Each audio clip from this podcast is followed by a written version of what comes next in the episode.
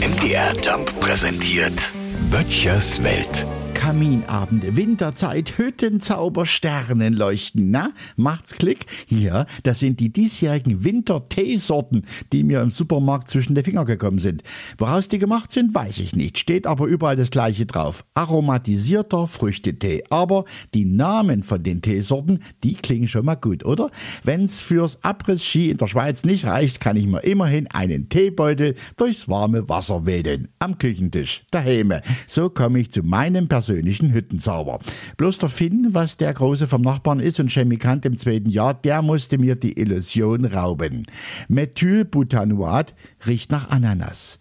Ethyl-2-Methylbutanoat riecht nach Orange. Und Methylphenylethanoat riecht nach Honig. Und das, sagt der Finn, sind nur die einfachen Buttersäure-Ester.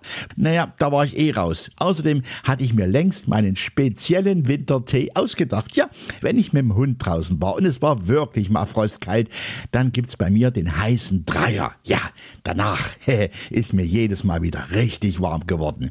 Drei echte, unverfälschte Zutaten reichen aus. Kochendes Wasser, Kandiszucker und ein kleiner Schluck Rum.